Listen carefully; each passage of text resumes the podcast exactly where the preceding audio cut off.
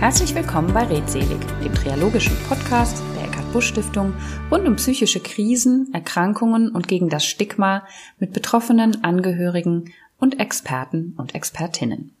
In dieser Folge sprechen wir über Corona und die Folgen, was das mit uns macht, insbesondere mit unserer Psyche. Bei uns ist Annelie Bracke, Leiterin der katholischen Telefonseelsorge hier in Köln. Herzlich willkommen, liebe Frau Bracke. Guten Morgen, Frau Busch. Schön, dass Sie da sind, beziehungsweise Sie sind ja nicht da, Sie sind nur am Telefon da, denn auch wir sind vorsichtig und wir hoffen, dass das technisch alles gut klappt. Mhm. Ja, ich hatte es gerade schon gesagt, wir befinden uns in einer wirklich schwierigen Zeit. Wir erleben gerade den zweiten Lockdown, auch wenn er nicht ganz so ähm, in seinem Ausmaß nicht ganz so krass ist, wie wir das im Frühjahr erlebt haben. Wir wissen aber, irgendwie sind wir auch alle mit einer Situation konfrontiert, wo wir schon wissen, was kommt. Es ist November. Die Zahlen sind noch nicht wirklich zurückgegangen. Also wenn man die Nachrichten liest, ist das schon eine schwierige Situation. Wie erleben Sie das denn im Moment bei Ihren Anrufern? Ja, es ist tatsächlich so, dass wir in der Telefonseelsorge jetzt seit dem Beginn dieses erneuten leichteren Lockdowns einen ganz starken Anstieg haben der, der Besorgnisse und dessen, also des, des Themas Corona und dessen, wie es den Menschen damit geht, die Folgen. Also im Vergleich, wir hatten im Frühjahr teilweise 30 bis 40 Prozent der Anrufe, wo es überwiegend darum ging, und zwar nicht jetzt um wissenschaftliche Erkenntnisse zu Corona, sondern was macht das mit meinem Leben? Und wir hatten damals auch 20 Prozent mehr Anrufe. Die Anruferzahl ist zurzeit gleich geblieben, aber die Besorgnisse, Befindlichkeiten, je nachdem, wie die Menschen auch gerade leben, ist doch, hat doch ganz stark zugenommen. Mhm. Was raten Sie den Menschen denn? Also zunächst äh, müsste man vielleicht mal so auffächern, mit welchen Sorgen und Nöten die Leute jetzt gerade so kommen, denn danach richtet sich ja auch, was man rät, wo, wobei das mit dem Raten auch so eine Sache ist, aber vielleicht fangen wir mal damit an, wie es so äh, auftaucht am Telefon. Mhm. Ähm, also da einmal sind das dann Menschen, bei denen vorhandene Situationen sich verschärfen. Also jemand, der vielleicht immer schon unter Ängsten gelitten hat oder Depressionen hat oder ähm, unter dem Alleinsein gelitten hat, dann verschärft sich das jetzt natürlich. Ähm, dann gibt es aber auch Anrufende, die hatten ihr Leben in einer guten Balance, ähm, in, der, Familie, Partnerschaft oder auch im Alleinleben. Da kann man sich ja auch gut zurechtfinden mit äh, Beruf und, äh, und ähm, Freundschaften, aber auch mit sich gut allein sein können und Hobbys und so weiter. Und das gerät ja jetzt alles durcheinander. Das betrifft Alleinlebende, das betrifft aber auch Familien und Beziehungen. In den äh, Familienbeziehungen ist man viel mehr aufeinander verwiesen. Man kann weniger rausgehen und Sport, also für sich allein Sport schon. Man kann kein, nicht zu Vereinen gehen, man kann sich nicht mit Freunden und anderen Familien treffen und so weiter. Man ist überhaupt ständig so ausgebremst, dass man immer überlegen muss, was darf ich jetzt und was darf ich nicht und wann können wir wieder, also ständig kreisen solche Gedanken. Und die Alleinlebenden, die ihr Leben vielleicht auch gut ähm, in einer guten Balance hatten mit äh, sozialen Kontakten und für sich sein und Beruf und so weiter, sind ja jetzt auch in einer ganz anderen Situation. Die sind ja wirklich viel mehr auf sich verwiesen, mhm. es sei denn, äh, übers Telefon Kontakt aufzunehmen. Oder natürlich kann man auch noch Spaziergänge machen. Mhm. Aber es ist alles neu und wir wissen auch nicht, wie lange das so bleibt. Und das in der Summe äh, verunsichert mindestens, bis hin dazu, dass es auch ähm, große Ängste hervorruft. Also was ich interessant finde, wir erfassen so statistisch immer so die Themen, die am Telefon vorkommen. Und wir hatten immer schon einen großen Anteil Themen, die mit Ängsten zu tun hatten, mit depressiven Verstimmungen, mit Alleinsein und mit Problemen in der Partnerschaft. Was jetzt richtig stark angestiegen ist, ist interessanterweise Stress, emotionale Belastung. Also nicht Stress im Sinne von Stress bei der Arbeit, sondern so innerlich unter Druck kommen, in eine große Anspannung zu kommen. Ich glaube aber, also das, das erlebt ja jeder von uns, dass wir genau das, was Sie beschreiben, auch inzwischen alle sehr gut nachvollziehen können. Ja. Ne? Dass diese verschiedenen Aspekte, die da zusammenkommen, die betrifft wirklich jeden Einzelnen in seinem Leben.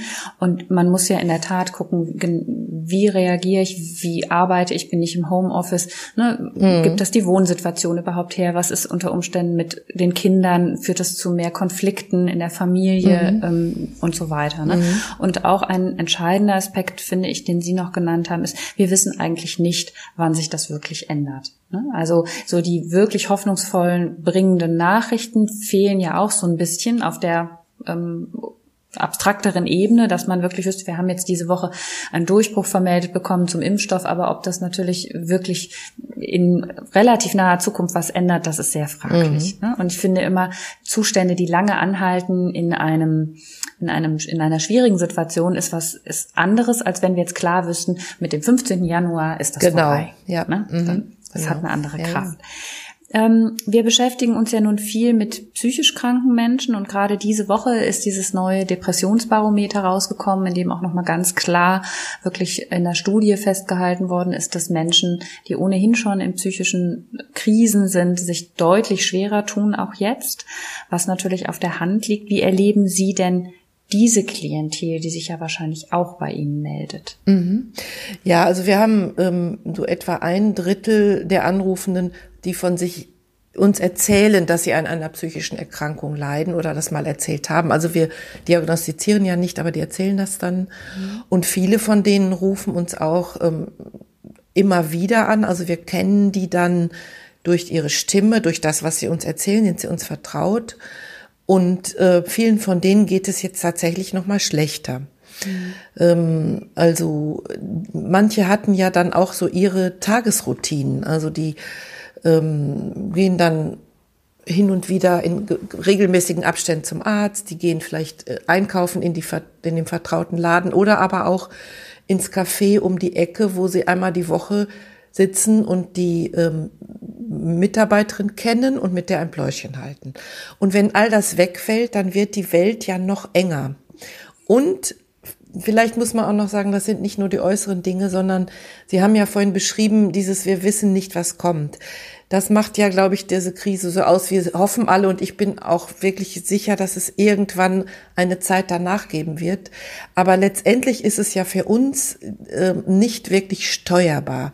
Das ist vielleicht jede Krankheit, auch eine Grippe, normale äh, Grippe nicht, aber das ist jetzt, das hat jetzt Ausmaße, die uns existenziell betreffen in der Gesundheit, in der Psyche, in der, in den Lebensgrundlagen und wir sind ohnmächtig. Wir kommen gleich noch mal drauf, was man im privaten Leben tatsächlich doch tun kann.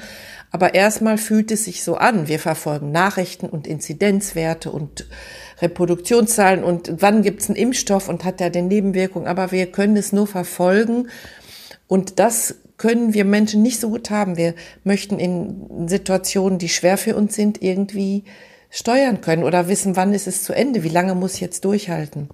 Mhm. Und das macht es auch für psychisch Kranke, für uns alle, aber für Menschen, die sowieso schon viel zu meistern haben in ihrem Inneren, in ihrer Seele, die immer schon Mühe haben, die Seele in Balance zu halten, macht es dann noch schwerer. Ja, absolut absolut. Also ich kann das auch sehr gut nachfühlen, dass diese, dieses, diese Kontrollverlust, diese Ohnmacht, von der Sie gesprochen haben, das empfinde ich genauso oder ich denke, das empfinden eigentlich alle so. Denn es ist ja immer so, wenn eine große Krise ähm, da ist oder irgendwas im persönlichen Bereich, dann kann ich mich aber natürlich immer fragen, was ist denn mein Beitrag? Was kann ich wirklich tun? Mhm. Und hier sehen wir eigentlich nur zu. Ne? Ja. Wir, wir, gucken auf dieses Geschehen, wir kriegen immer wieder neue Reaktionen ähm, auch der Politik mit, die sicherlich da so gut sie kann ihren Job macht und versucht, versucht uns auch zu schützen, aber ne, das ist ein ständiges ähm, Anpassen an eine wieder andere Situation und letzten Endes sind wir aber, gucken wir zu bei diesem Schauspiel und können uns nur so gut wie möglich schützen. Unser, unseren Körper mit Masken, mit Abstand und Hygiene, und unsere Seele eben dann ähm, auf eine andere Weise. Also ich habe gerade, als ich Ihnen zuhörte, so gedacht, ja, ähm, wir hören ja immer wieder von den Verantwortlichen, ihr könnt etwas tun. Also jetzt zum Beispiel im November reduziert die Kontakte, schützt euch und so weiter. Und das ist auch richtig. Das ist auch ein Beitrag, den wir leisten können und wo wir alle zusammen einen Beitrag leisten. Das äh, Schwierige für unsere Seele ist nur, oder für uns, wie wir sonst so ticken, das ist ein Tun durch Unterlassen. Also wir, ja. wir tun etwas nicht und die Folgen des Tuns, die erfahren wir erst später. Also wir verzichten jetzt alle ganz substanziell auf uns, ganz wie wir umarmen nicht mehr, wir bleiben auf Abstand, wir treffen liebe Menschen weniger oder gar nicht und ähm, die Folgen haben wir vielleicht dann im Dezember oder Januar in irgendeiner Zahl oder dass irgendein Politiker sagt, ja, jetzt dürft ihr wieder. Und das ist, äh, macht Sinn, aber das ist schwer auszuhalten. Mhm. Das ist sehr schwer auszuhalten und ich glaube auch manchmal, dass es insgesamt auch noch die Folgen uns noch viel, viel länger beschäftigen mhm. werden, denn das wird ja auch die Gesellschaft und das ja. gesellschaftliche Zusammenleben ja, ja. und eben auch die psychische Gesundheit, ich sag mal, der Nation und auch der Einzelnen auch langfristig irgendwie verändern. Also wäre es mit dem Lockdown im Frühjahr und dann vielleicht einer wieder relativ normalen Situation dabei geblieben, dann vielleicht nicht, aber inzwischen beschäftigt uns das so lange und wir wissen, es wird es auch noch, dass das sicherlich auch tiefgreifendere Spuren, äh, ich sag mal, in der, in der Seele der, der Nation oder in der Seele von allen Einzelnen hinterlassen wird. Ja. Denke ich schon. Vielleicht auch an manchen Stellen, das haben wir ja bei dem ersten Lockdown erlebt, auch hin zu so Tendenzen wie zu mehr Kreativität mhm, genau. und mehr Solidarität. Und vielleicht nehmen wir den Schwung jetzt mal ja, auf, um genau. auch äh, über die Lösungen ja. zu sprechen ja. und über die Angebote Angebote. Erstmal würde ich Sie fragen, was, was gibt es für an, spezielle Angebote, ähm, ja, was Sie vielleicht empfehlen in Ihren Gesprächen oder so? Ähm. Also Sie meinen erstmal, wie man selber damit umgehen kann? Ja, es gibt so verschiedene Punkte, Oder die würde ich gerne auch noch. Mhm. Ja, auch professionelle, so Stichwort Krisen-App oder ja, mhm. Krisenkompass, genau. Ja. Vielleicht fange ich mal so in so einem großen Bogen an. Ich ähm, bei denen, die bei uns anrufen, aber das kann ich auch jetzt von mir selber sagen, ist es oft sehr hilfreich, wenn man einfach reden kann. Ähm, wobei man am, beim Reden vielleicht auch aufpassen muss, dass man jetzt nicht wieder dann, wenn man mit Freunden redet oder so, immer nur über die neuesten Nachrichten und wie schrecklich alles ist, dass man da sich nicht noch weiter reindreht. Trotzdem ist aber Reden hilfreich, weil es hat zweierlei. Einmal äh, kann man mal ausdrücken, wie es einem geht, auch wie schlecht es einem geht. Und wenn da jemand anders ist, der das versteht und würdigt und sagt, ja, das verstehe ich und das ist auch nachvollziehbar und äh, das mal so annimmt, dann kann man mal einmal so durchatmen. Und die andere Seite ist, dass man in einem Gespräch mit jemand anders auch noch mal ein bisschen so einen Schritt zurücktreten kann und noch mal gucken kann, ähm, es gibt ein danach oder was kann ich denn trotzdem jetzt Gutes für mich tun? Also deswegen ist ein Gespräch immer sehr viel wert. Und da mhm. gibt es ja verschiedene Möglichkeiten, angefangen von den ähm, Freundschaftsgesprächen und persönlichen Beziehungsgesprächen, die man noch so hat. Aber es ist ja auch nicht zufällig, dass die Telefonseelsorge so stark angefragt ist in dieser Zeit und dass wir so eine Steigerung auch im Frühjahr hatten, weil Menschen suchen dann das Gespräch. Über das Gespräch bei uns hinaus gibt es natürlich noch viele Möglichkeiten. Also wenn man zum Beispiel merkt, dass die inneren Probleme so stark sind, dass ein Gespräch mit äh, Freunden oder nahestehenden Menschen, Familienangehörigen nicht mehr reicht oder man sich mit denen vielleicht sogar verwickelt hat in irgendwas, dann gibt es ja weiterhin Beratungsstellen. Die sind auch kostenfrei und äh, bieten auch relativ schnell, also nicht jetzt am nächsten Tag, aber innerhalb von ein paar, ein, zwei Wochen oder so, an Möglichkeiten eines Gesprächs. Die, gibt, die machen ihre Gespräche nach Absprache auch noch persönlich, bieten aber auch vermehrt jetzt Telefon und Videoberatung an. Also mhm. je nachdem, was dann so möglich ist. Da muss man dann anrufen. Das sind Erziehungs- und Familienberatungsstellen, aber auch Ehe- und Lebensberatungsstellen, wo man auch als Einzelner oder in der Partnerschaftsproblematik hingehen kann. Mhm. Und dann soll ich, vielleicht sage ich noch mal kurz was zu der App, weil Sie die gerade so erwähnten. Mhm. Also das äh, ist eine App, die die Telefonseelsorge äh, in diesem Jahr herausgebracht hat und äh, die finde ich, ich persönlich wirklich richtig kreativ und klasse. Die Zielgruppe ist erst sind erstmal Menschen, die sich in einer wirklich schweren Lebenskrise befinden oder merken, es spitzt sich zu und ich gehe vielleicht darauf zu oder die sich um jemand Sorgen machen, der vielleicht, wo sie nicht wissen, geht das gerade in so eine Richtung. Mhm. Und die App ähm, hat so verschiedene Möglichkeiten. Also da gibt es natürlich so Buttons, wo bekomme ich schnelle Hilfe, aber es gibt auch ähm, ähm, wie nennt man das so Features oder Möglichkeiten, dass man mal guckt, überlegt, was hilft, hat mir in früheren schwierigen Situationen schon geholfen? Welche Freunde sind für mich da gewesen? Und dass man die mit Bild und Telefonnummer einspeichert oder dass man Musikstücke einspeichert, die einem gute Laune gemacht haben oder irgendwelche Texte oder so. Also dass man sich quasi selber erinnert daran mit Unterstützung der App, was hat mir mal gut getan und was könnte mir wieder gut tun oder wo finde ich privat, aber auch professionell schnelle Hilfe. Großartig, klingt wirklich gut. Sagen Sie noch mal, wie man die App genau findet, wie sie heißt? Hm, also die findet man in den bekannten App Stores bei Apple und bei äh, für Android. Ähm, mhm. Und die heißt Krisen-App einfach. Alles klar. Super. schon mal ein ganz toller Tipp. Ich ergänze an der Stelle vielleicht auch mal, dass wir als ähm, Stiftung uns schon im Frühjahr aufgemacht haben und haben eine Zusammenstellung von ganz vielen Corona-Hilfshotlines, die Sie eben auch erwähnt haben, zusammengestellt, auch für verschiedene Zielgruppen, sage ich mal, und ähm, haben das auch immer wieder aktualisiert und angepasst. Da ist ja wirklich eine ganze Menge passiert. Wir haben da sehr darauf geachtet, dass das solide recherchiert und seriös ist. Wir haben auch sehr auf das Thema Medien geguckt. Also wenn ich mich informiere, wo tue ich das? Das finden Sie bei uns auf der Website und das ist immer aktuell angepasst. Mhm. Und damit sind wir vielleicht auch bei einem, ich würde gerne mal so die wesentlichen Punkte, die wir bei allen großen Gesellschaften finden, von der Deutschen Psychiatriegesellschaft über den Psychotherapeutenverband, die so sagen, worauf man achten soll. Also mhm. wir die, ich sage jetzt mal die Menschen, die ja. normalerweise nicht unbedingt in einer psychischen Krise sind, aber die anderen, für die gilt das natürlich gleichermaßen. Und jeder hat vielleicht auch den Punkt, der, der für ihn schwieriger ist oder schwieriger umzusetzen ist. Die würde ich gerne mal durchgehen. Und da sind wir genau bei dem, was ich eben ansprach, nämlich den Medien, die das, die ja die Situation zum Teil auch mhm. nicht nur besser machen. Im Moment haben wir vielleicht auch nicht so viele gute Nachrichten, aber es ist natürlich auch sehr unterschiedlich, wo man Nachrichten konsumiert. Wie sehen Sie das denn?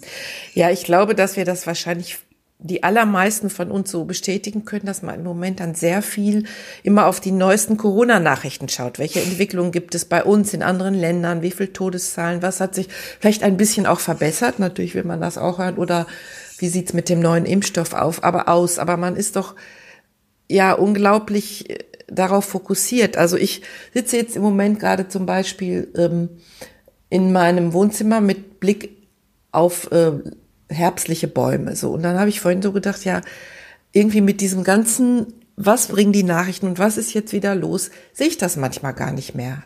So, also ich will das jetzt nicht zu simpel machen, aber ich glaube, man sollte seinen Medienkonsum wirklich auch im Blick behalten und begrenzen. Also, dass man schon sich natürlich informiert, aber irgendwann auch mal aufhört und nicht in so ein Sog gerät, sondern guckt, wie viel gucke ich am Tag, wie viel höre ich mir an und wo beschäftige ich mich auch mal bewusst mit was ganz anderem.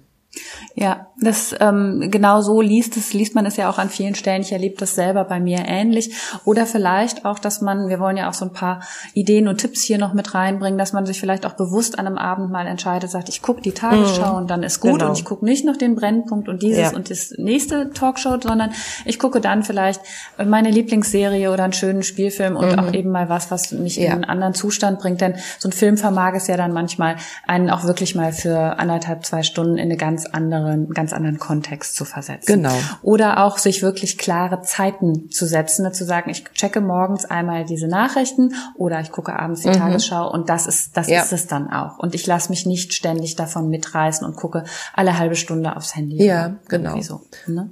Das zweite Thema, was ähm, ja auch sehr entscheidend ist, gerade auch für Menschen in psychischen Krisen, ist die Tagesstruktur. Ich weiß nicht, ob Sie das auch erleben bei Ihren Anrufern, dass bei Menschen, die jetzt die Krise sehr stark erleben, die Tagesstruktur so ein bisschen wackelt und ja eigentlich so ein Garant ist für psychische Stabilität. Mhm. Wie äh, kriegen Sie das auch mit bei Ihren Anrufen? Ja, das kriegen wir ganz stark mit. Das war ja vorhin schon mal so ein Beispiel. Also wenn jemand, ähm, der ähm, vielleicht psychisch krank ist und allein lebt, oder auch nicht psychisch krank und allein lebt, aber äh, also äh, da ändert sich ja total viel. Also mhm. die Routinen, die man so hatte, kann man oft nicht mehr machen. Vom Ausgehen oder von zur Arbeit fahren oder Freunde anrufen. Ähm, also ich glaube, man könnte jetzt ganz viele Beispiele für jeden von uns. Der Alltag wird durchgerüttelt. Mhm. Und unsere verschiedenen Gefühle und Stimmungen sind aber in diesem Alltagsgefäß immer ganz gut aufgehoben. Wir hatten natürlich vorher auch mal traurige Stimmung oder ärgerliche oder freudige. Aber der Alltag zu wissen, man kommt jetzt dann und dann trifft man den und den Menschen oder man hat dann den Sportverein oder äh, man hat dann den Arztbesuch und man sieht dann auch den Arzt, wenn jemand jetzt ein psychisch kranker Mensch ist. Äh, das gibt auch Halt und Struktur. So ticken wir Menschen, das brauchen wir. Und das betrifft uns, glaube ich, alle psychisch Kranke oder Nicht-Kranke, dass das total durcheinander ist. Und die Herausforderung ist jetzt, sich eine neue Struktur zu geben. Sich, am Anfang lässt man sich vielleicht einfach treiben und ist erstmal so durchgerüttelt und dann aber zu gucken, was tut mir gut? Wann tut es mir gut, wirklich auch aufzustehen? Oder wann ähm, äh, verabrede ich mich mal mit jemandem? Oder wann, ähm, mache ich mir ein gutes Essen und sorge für mich. Also die Selbstsorge ist dann ja auch was etwas ganz mhm. Wichtiges. Und das können wir ja noch. Wir können ja einkaufen gehen und kochen mhm. oder und wenn wir das nicht können, uns was Gutes warm machen. Aber einfach für sich zu sorgen oder bewusst spazieren zu gehen und ähm, den Herbst wahrzunehmen. Und die negativen Gedanken natürlich auch zuzulassen. Die kommen auch, aber die dann fliegen zu lassen, wie das Laub. Also einfach sich nicht dran festzuhalten. Und das hat viel mit Struktur zu tun. Wenn wir in einer guten, klaren Struktur sind, dann sind darin auch unsere Gefühle besser aufgehoben und das muss man versuchen. Also das wird nicht allen Menschen so leicht fallen. Manchen Menschen fällt es leichter, sich eigene neue Strukturen zu geben und die auch einzuhalten. Anderen fällt das schwerer. Und ich will da jetzt auch nicht so einen erhobenen Zeigefinger drauf machen, draus mhm. machen, sondern nur versucht es. Ja, also ich denke auch, dass der Aspekt, den Sie eben nannten, dieses, wie, wie haltgebend das ist, das liegt ja auch noch so ein bisschen darin, dass wir zum Beispiel im, ähm, im Büro werden wir erwartet. Genau. Ne? In, mhm. Im ähm, Sportverein abends in der, in der Mannschaft ja. oder so werden wir erwartet und gebraucht mhm. und ne, so. Und man im Prinzip wartet keiner mehr auf einen. Genau. Ne? Es, ist, es ist alles irgendwie in sich zusammengefallen. Ja. Also damit fällt nochmal ein entscheidender Teil weg. Und ich glaube, es ist natürlich sehr persönlichkeitsabhängig, wie diszipliniert und kreativ man ist, ähm, sich das jetzt selber so zu basteln, was ja. Sie da genannt haben. Ne? Also dieses sich erstmal hängen lassen, das haben wahrscheinlich auch alle so ein Stückchen erlebt, gerade auch in dem ersten Lockdown. Das war auch so ein bisschen getriggert von so einem, wir waren ja alle wie in so einer Schockstarre. Mhm. Das kennen wir jetzt ein bisschen besser. Ähm, aber trotzdem ist es, glaube ich, ein sehr ja persönlichkeitsabhängiges Moment auch. Ne? Kann ich das? Und ähm, was man hier natürlich tun kann, ist, dass man sich auch darüber mal mit Freunden austauscht und sagt, wie machst du das eigentlich? Mhm. Kann ich davon lernen? Kann ich da Tipps übernehmen? Können wir uns zu was verabreden? Ne? Können mhm. wir mal jeden Abend vielleicht mal per Skype ähm, essen oder mal zusammen kochen oder ne? oder gehe ich eben, wie Sie das gesagt haben, gehe ich bewusst einmal am Tag spazieren, egal wie gerade das Wetter ist, ne? nehme mir das klar vor und setze mir so wirklich eine, eine Struktur, was dann auch ein besseres Gefühl am Ende des Tages macht. Ich habe bestimmte Dinge getan, mhm. selbst wenn ich mich vielleicht mal ein bisschen dazu treten musste. Aber das erfahren wir ja eigentlich alle immer, wenn wir dann doch mal draußen waren, wenn wir das dann doch getan haben, dann mhm, tut uns genau. das gut. Also mir ist da ein, ein nettes Beispiel noch eingefallen. Also neben dem, dass man ja wirklich auch noch raus kann. Wir haben ja nicht den scharfen Lockdown wie andere Länder zum Glück. Mhm. Also wirklich verabreden. Ähm, eine äh, Bekannte, die also eine ältere Dame, die allein lebt, äh, hat mir mal erzählt, dass sie schon vor diesem Corona immer jeden Morgen äh, sich verabredet mit einer Nachbarin, die gar nicht eng befreundet, aber die sie jeden Morgen zu einer bestimmten Uhrzeit anruft und das ist ihre Wegfrau. So. Und dann unterhalten die sich immer kurz oder lang und das ist, war auch so ein bisschen, geht's dir gut, ne? Weil äh, mhm. bin ich gut aufgewacht und äh, bin ich da. Ähm, und das hat sich jetzt besonders bewährt in diesen Corona-Zeiten. Also ähm, also sowas zu haben. Und das fand ich so eine tolle Idee. Die könnte man ja auch jetzt aus ganz anderen Gründen mal einführen. Ne? Genau, genau. Und was mir noch eingefallen ist, jetzt einfach auch mal so ein Seitengedanke bei dem, was Sie gerade so erzählten, dass eben, wenn diese Vereine und das so wegfällt, ist, viele von uns machen ja jetzt Dinge auf Videobasis. Es gibt ja unendlich viele Videokonferenzen so mhm. oder Besprechungen. Und wir hatten die auch in der Telefonseelsorge, haben die auch teilweise jetzt leider wieder, also für die Supervisionsbesprechungen der Ehrenamtlichen, die sich ja austauschen müssen, damit sie am Telefon das gut machen können. Das, was am meisten vermisst wird, ist das Vorher-Nachher. Also ist einmal die körperliche Nähe und das sich zu sehen. Worte sagen und sich sehen kann man ja auch über Video. Aber atmosphärisch fehlt was und es fehlt das Plaudern am Rande. Also einfach mal zu sagen, hallo und wie war dein Tag und blödes Wetter heute, macht man da nicht. Ne? Man mhm. ist diszipliniert. Und so sind wir Menschen aber. Also ich kann sagen, mir fehlt das. Ich brauche das. Ja, absolut. Ich kann das insofern bestätigen. Wir hatten es einmal geschafft, Anfang September eine, ein Meeting zu machen, ähm, was wir dann wirklich physisch machen konnten mit ähm, etlichen Teilnehmern, wo es auch um Corona ging. Und das eine der entscheidenden Erkenntnisse war, es ist eine ganz andere Energie, mhm, wenn genau. die Menschen zusammen ja. sind. Und das liegt eben auch an diesen Gesprächen nebenbei, an dem, ne, ich sehe denjenigen, aber ich, ich kann den im Prinzip auch anfassen, wenn ich da die drei Schritte rübergehe. Ja. Und das hat genau. eine andere Energie. Ja. Aber das ist ja zum Beispiel auch eine der Geschichten, auch sowas, aus sowas kann man Tagesstruktur machen. Wenn ich im Homeoffice sitze, dann verabrede ich mich halt mit einer Freundin mhm. oder einer Nachbarin und da kommen wir nutzen ja. die Mittagspause und wenn es nur 20 Minuten sind, aber mhm. wir gehen einmal um den Block und dann habe ich die Bewegung und ich habe den Kontakt, der sich anders anfühlt. Das glaube ich auch, ja. Also ähm, mhm. das macht sicherlich eine ganze Menge. Ja. Dann kommen wir zu einem anderen Aspekt, den wir jetzt schon so ein bisschen mit angesprochen haben, mit der Natur. Und ich habe neulich auch bei einer psychisch Kranken, ähm, mit der wir auch äh, verbunden sind hier in der Stiftung, schön diesen Hashtag gelesen, gemeinsam, gemeinsam nach draußen, meine ich, oder sowas. Das fand ich sehr mhm. schön. Also ne, das unterstützt genau das. Also gerade jetzt im Herbst tut man sich ja schwerer damit, aber gemeinsam rauszugehen. Aber ich würde jetzt gerne mal auf diese körperliche Ebene übergehen.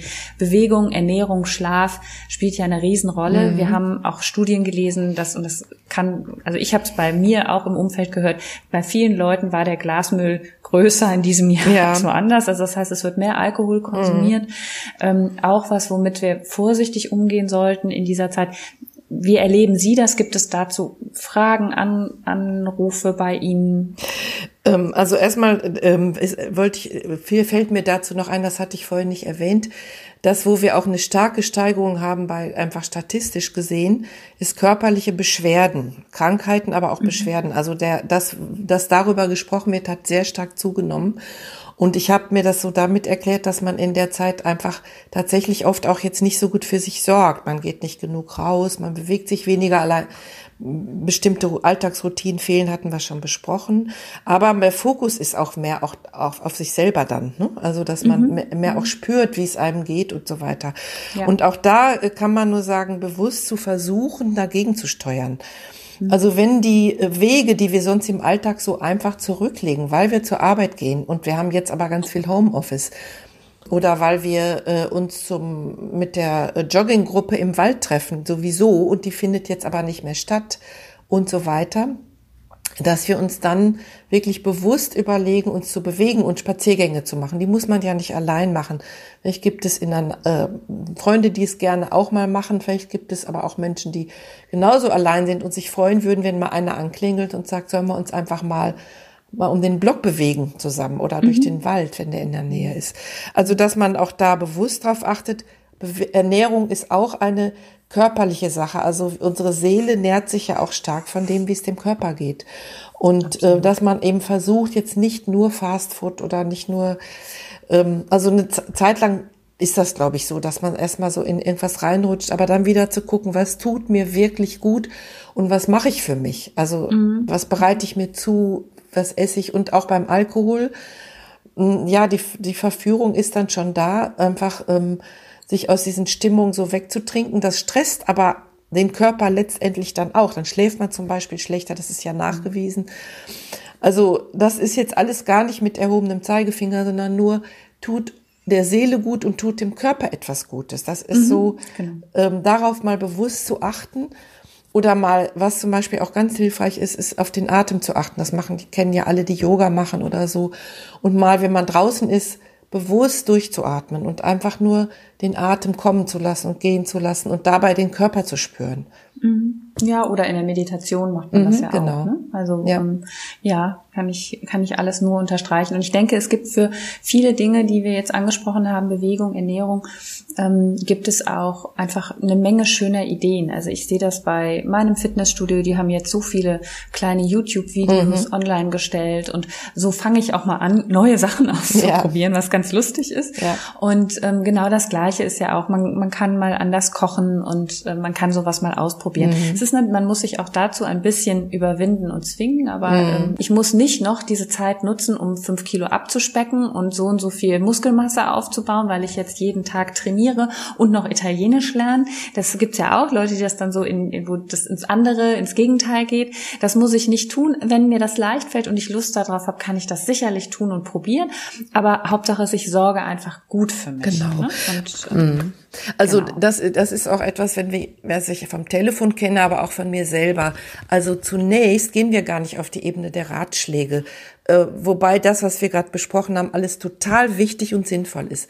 Aber erstmal versuchen wir die Menschen da abzuholen, wo sie gerade sind äh, mhm. und mal äh, also so zuzulassen. Und das gilt auch für einen selber. Also wir haben ja vorhin mit dem November angefangen und der ist so ein, da fängt halt die dunkle, nasse Jahreszeit an, aber die kann auch irgendwie schön sein.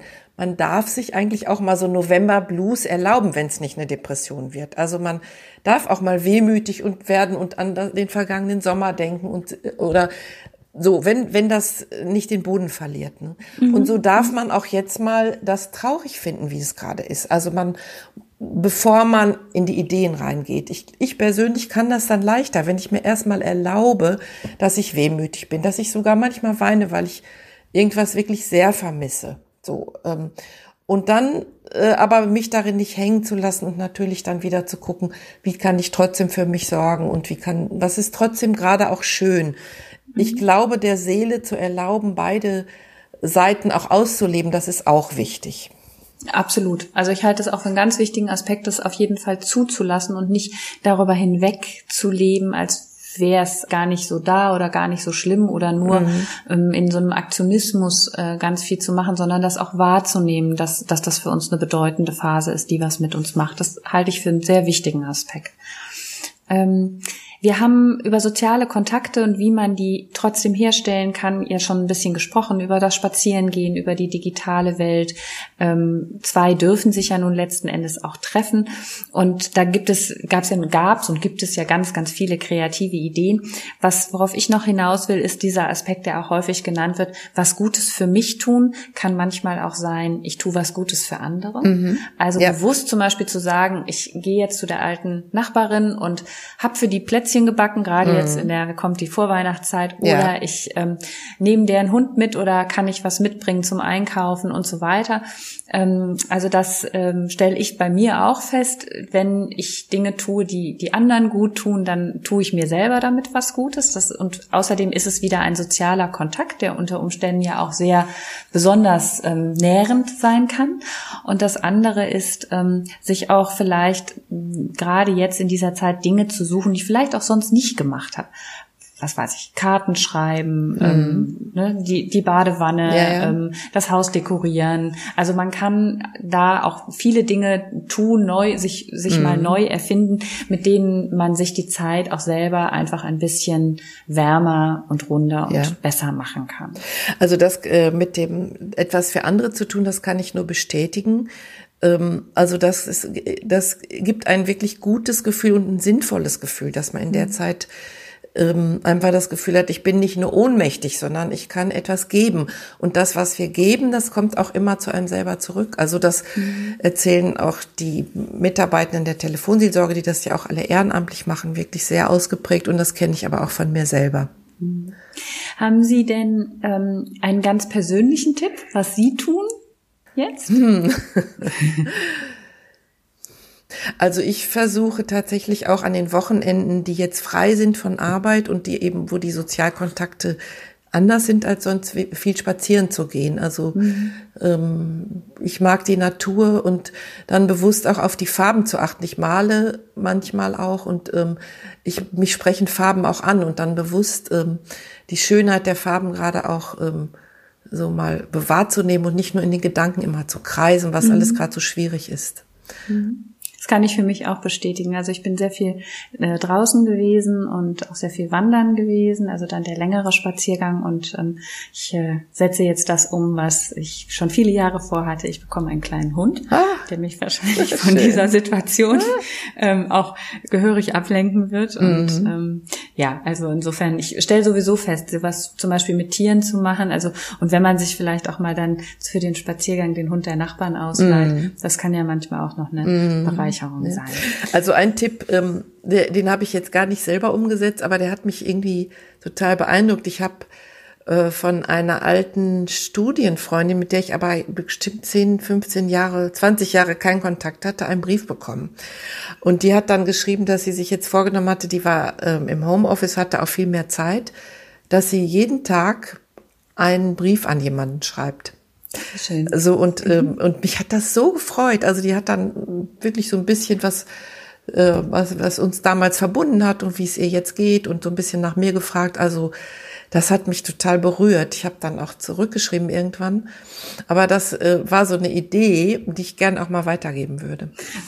Also finde ich eine wunderschöne Idee und gerade in einer Zeit, in der wir so viel digitaler werden und alles sich übers Handy und WhatsApp abspielt, mhm. ist, finde ich, ist so ein, so ein Brief. Also ich erlebe das auch schon allein mit Postkarten. Ich bekomme ja. immer so, ähm, also ne, wenn ja. man, wenn die Zeit für den langen Brief fehlt, man, es gibt ja auch so schöne Motto-Postkarten genau, genau. oder so, die man einfach, wo man mal genau. kurz was draufpinden, lieben ja. Gruß und ich finde, das macht einfach einen Riesenunterschied, ob ich sowas digital Finde ich auch. Also dann hat man so in der Hand. Also ich habe den ja. auch eine Weile mit mir rumgetragen und das kann ich mit einer E-Mail nicht. Ne? Nee, genau. Oder mhm. man kann so eine Postkarte irgendwo hinstellen. Genau, oder genau. diesen Spruch so ja, ja, aufnehmen genau. in sich. Ne? Mhm. Ich würde gerne noch mal auf einen Aspekt eingehen. Was mache ich denn, wenn ich feststelle, also ich krieg's irgendwie hin, aber jemand in meinem nahen Umfeld kriegt es nicht hin. Und ich beobachte das. Was kann ich dann am besten tun? Also erstmal ansprechen, fragen. Also das ist ja, also das auch kann ja auch sehr unterschiedlich sein. Jemand hat eine bedrückte Stimmung, zieht sich zurück oder ich nehme den Alkoholkonsum verstärkt wahr oder jemand meldet sich nicht mehr. Also da, ich finde das Allerwichtigste einfach offen fragen, also an oder ansprechen zu sagen, du, ich ähm, höre gar nichts mehr von dir oder oder ich nehme wahr, dass du sehr bedrückt wirkst, weiß aber nicht, ob ich mich da täusche. Wie geht's dir denn? Mhm. Und dann im nächsten Schritt irgendwann zu fragen, ähm, kann ich irgendwas für dich tun oder können wir etwas gemeinsam tun? Mhm. Also das, da, da kann ich nur raten zu einer sich zu trauen. Also äh, manchmal haben wir ja eine Tendenz, wenn wir merken, dass es jemand nicht gut geht, eher so ganz vorsichtig zu werden und besorgt, dass wir was falsch sagen können und falsch machen können.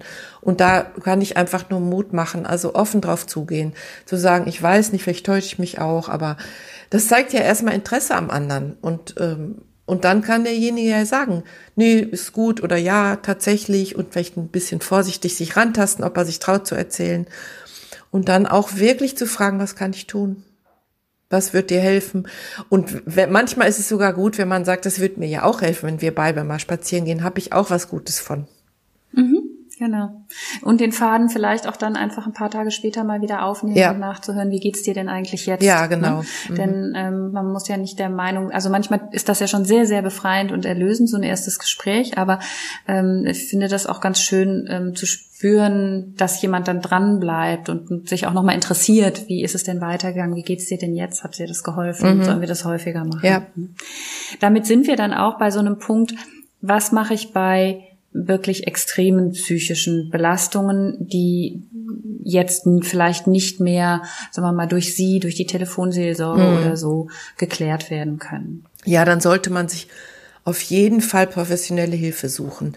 Ich, es, ich weiß, dass es schwer ist, oft bei Psychotherapeuten einen wirklich einen Therapieplatz zu bekommen, aber alle bieten im Moment kurz oder schon länger äh, kurzfristige Sprechstunden an. Das müssen die auch und machen die auch, ähm, wo man sehr kurzfristig ein Gespräch bekommen kann. Mhm. Also jetzt zu jetzigen Zeiten entweder persönlich oder telefonisch oder per Video. Das muss man dann jeweils abklären.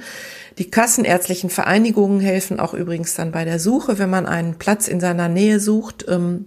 oder eine, eine Adresse und dann muss man da halt anrufen, mal schauen, wie, ähm, wie sind die Modalitäten und bitte, bitte dann wirklich auf jemand zugehen und die können dann in dieser ersten Sprechstunde auch abklären, wie dringend das ist. Also wenn jemand wirklich nicht ein halbes Jahr auf einen Therapieplatz warten kann, dann muss man irgendwelche anderen Möglichkeiten finden. Mhm. Ne? Aber manchmal hilft es auch schon mal, wenn man weiß, also da ist jemand, ein Therapeut, mit dem finde ich guten Kontakt und dann warte ich halt noch ein bisschen, aber ich habe den oder vielleicht überbrückt er die Zeit mit Zwischenkontakten.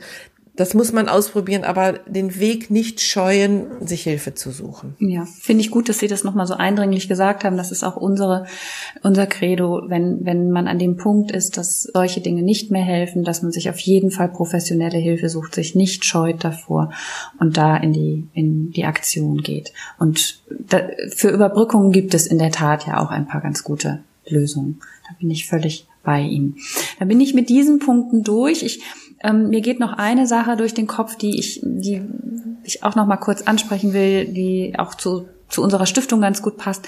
Ich nehme wahr und würde mir sehr wünschen, dass dieses, lasst uns drüber sprechen, was Sie ja jetzt auch an verschiedenen Stellen ganz klar proklamiert haben, vielleicht auch dazu führen kann, dass wir am Ende, und vielleicht ist das eine der gesellschaftlichen Veränderungen, ein bisschen anders und weniger stigmatisierend über psychische Erkrankungen, über Depressionen, über Ängste mhm. reden nach dieser Krise, mhm. weil wir alle ein Stückchen näher daran ranrücken und es damit für alle ein bisschen fühlbarer, fassbarer wird und ich nicht mehr sowas so wegtue. Ne? Bei körperlichen Erkrankungen gehen wir damit anders ja. um. Vor dem Virus haben wir einen großen Respekt, aber wir dürfen auch genauso offen eben über ja. solche Dinge reden. Und ähm, ich erlebe, dass das jetzt in dieser zweiten Phase des Lockdowns deutlich mehr geschieht, was mich sehr mhm. freut. Und ich hoffe eben mit diesem positiven Ergebnis, dass wir uns nicht dafür schämen müssen, dass wir uns da nicht schuldig fühlen müssen, sondern dass, mhm. dass da mehr Offenheit entsteht. Ja.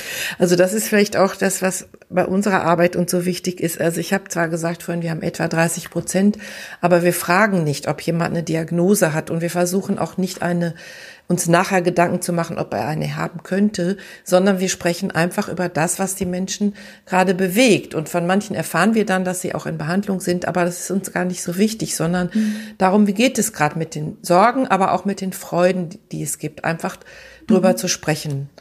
Ähm, genau. genau. Ja, dann komme ich langsam zum Schluss. Ich habe noch so zwei, drei Punkte, die habe ich neulich gelesen in diesem Zusammenhang. So, ne, wenn das, wenn wenn wir, dass es einfach auch hilft, immer mal wieder. Sie haben das eben auch so gesagt, weg von diesen von diesen ähm, Gedanken, das zwar zulassen, aber dann sich auch bewusst mit was anderem beschäftigen. Ähm, da hilft manchmal auch so der Blick aufs große Ganze, ein bisschen von mhm. sich selber wieder Abstand nehmen, mhm. auf die mhm. große Situation ja. gucken. Und natürlich wird, wird es wieder einen Sommer geben mit Leichtigkeit und natürlich wird es in Köln irgendwann wieder ein Karneval mhm, geben genau. und Weihnachten Weihnachtsmärkte. ne? Also ich glaube, da können wir voller Vertrauen ähm, drauf gucken und ähm, so auf dieses große Ganze.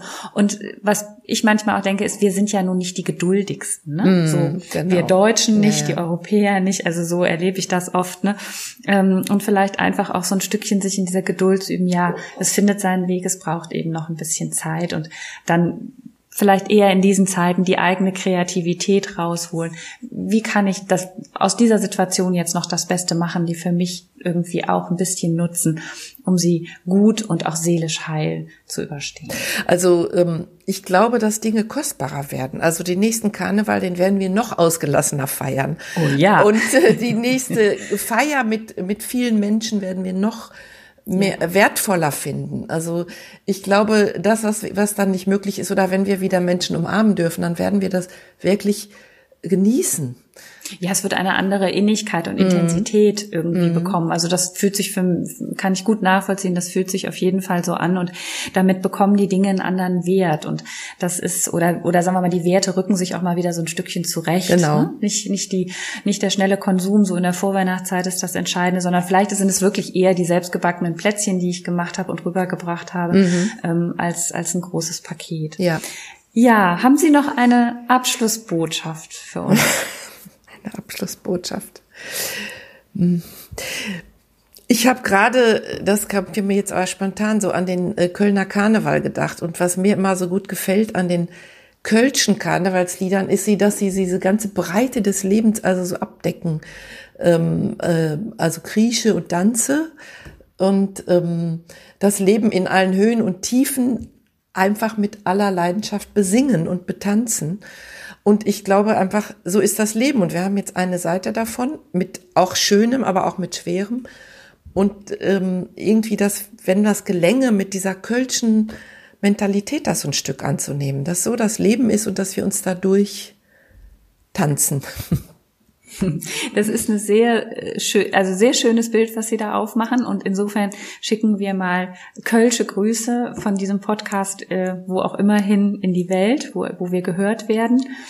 Und ähm, ich darf mich ganz herzlich bei Ihnen bedanken, Frau Bracke, für Ihre Unterstützung und das schöne Gespräch mit Ihnen. Bei unserer Zuhörerschaft bedanke ich mich und im Sinne von bleiben Sie gesund, auch seelisch wünsche ich Ihnen, dass Sie gut durch diese Zeit kommen und im, in der Dezemberfolge spreche ich mit Dr. Daniel Wagner über Angst und Stress vor und unterm Weihnachtsbaum. Und da werden wir sicherlich auch nochmal auf das Thema Weihnachten zu Corona-Zeiten zu sprechen kommen. Vielen Dank und bis bald.